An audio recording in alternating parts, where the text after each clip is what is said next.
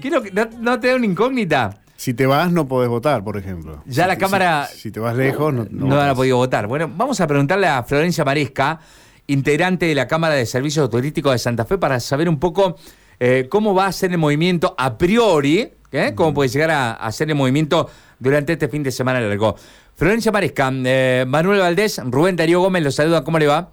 Hola, buenas tardes, ¿cómo están? Muy bien, saludo a la audiencia. Florencia, ¿te, mm, ¿te podemos decir Florencia tuteándote o prefiere que mantengamos la distancia y digamos, usted es Florencia?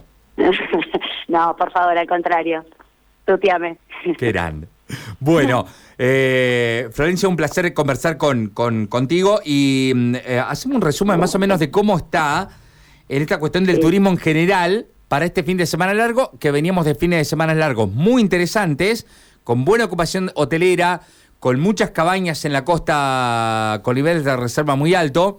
Eh, Santa Fe eh, capital, muy buena cantidad de, de visitantes. Bueno, ¿qué va a pasar este fin de semana largo con el balotaje de por medio? Mira, va a ser un fin de semana bastante atípico en lo que a turismo regional y local se refiere, porque la gente ha tomado sus recaudos.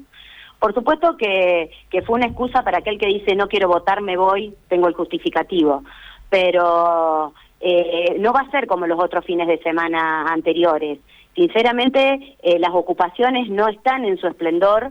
Eh, te repito, ya se sabía de, de antemano que este, este fin de semana iba a ser el balotaje y bueno, eh, creo que aquellos que ya lo tenían decidido eh, no lo han podido cambiar porque todo eso genera un costo importante y hoy en día las reservas eh, tienen su valor y uno no quiere perder lo que ya ha invertido, lo que ha pagado, pero todo va a ser más cauto. Creo que eh, esperemos que también así sea por nuestro deber civil de, de ir a votar este, este domingo, pero va a ser mucho más tranquilo, mucho más tranquilo que los fines de semana anteriores. Bueno, quizás eh, algunas personas después del domingo, Claro. cuando van a emitir su voto, hacen, o sea que va como que imagino yo que puede llegar a ser más interesante el turismo de cercanía, ¿no?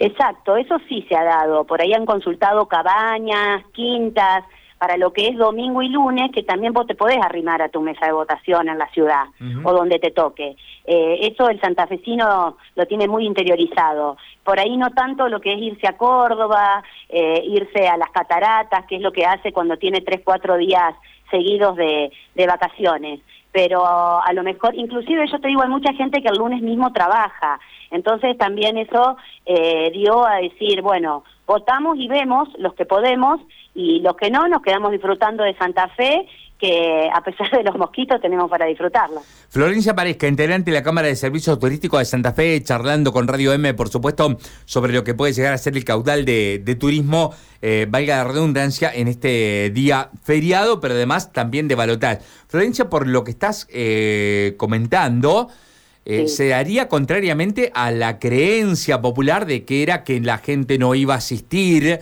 a votar porque se iba, iba a preferirse de vacaciones. Eh, según lo que estás eh, mira, comentando, a nivel- va a ser al a revés. ni- A nivel nacional no manejamos esos números turísticamente hablando. Eh, sí, el que ya te repito lo tenía definido, lo tenía pago, pero esto se sabía con antelación y quizás también, vuelvo a repetir, es una excusa para el que no quiere ir a votar. Pero no van a ser esos caudales de gente a lo mejor que eh, teníamos previsto para el fin de semana largo anterior. Eh, si bien a lo mejor queda el fin de semana largo del 7, el 8 de diciembre, eh, ahí tenemos también más consultas y más movimientos que para lo que lo que fue o lo que será este fin de semana de elecciones. Florencia, Rubén te saluda, buenas tardes. Quiero hacerte Hola, una consulta. Eh, ¿Qué ha ocurrido en esta última semana, teniendo en cuenta toda la tensión que ha generado en los mercados el balotaje del domingo? ¿Qué ha pasado en el ámbito del turismo? ¿Hubo movimiento de precios o no?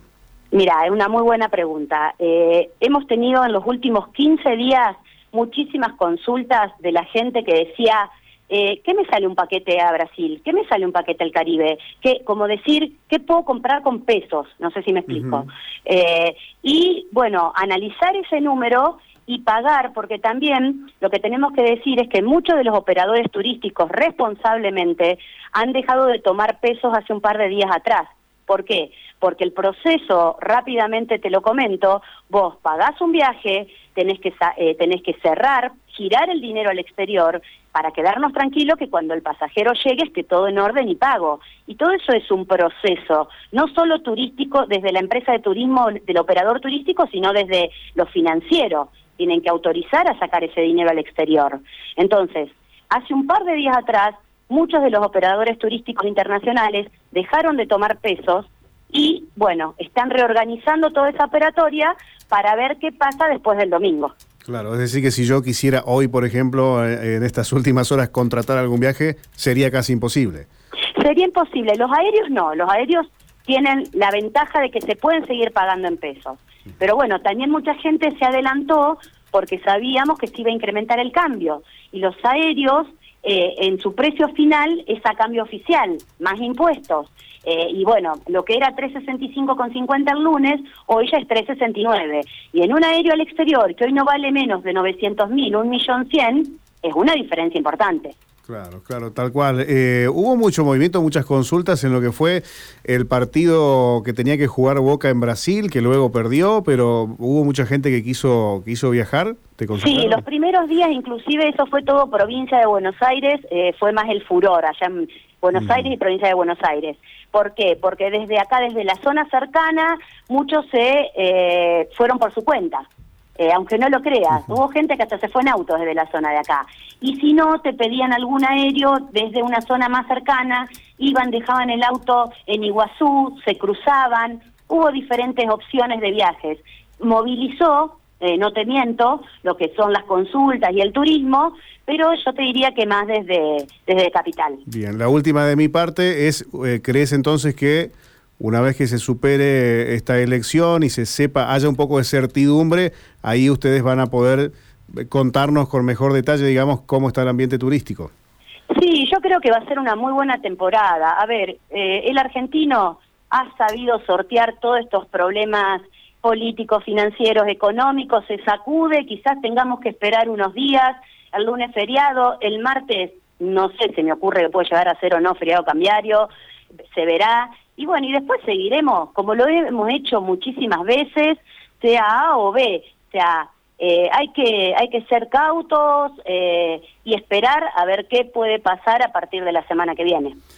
Florencia Maresca, integrante de la Cámara de Servicios Turísticos de Santa Fe, echando un poco de luz sobre lo que puede llegar a pasar, ¿no? Obviamente que todo está en una en un limbo donde nadie puede hablar con certezas prácticamente, pero muy interesante el concepto este de el, turismo de cercanía y que la gente básicamente ha dejado un poco el deseo de irse y se va a quedar como para cumplir con su deber cívico, lo cual es muy, pero muy importante. Florencia, deseo que tengas la mejor tarde. Gracias por toda la información.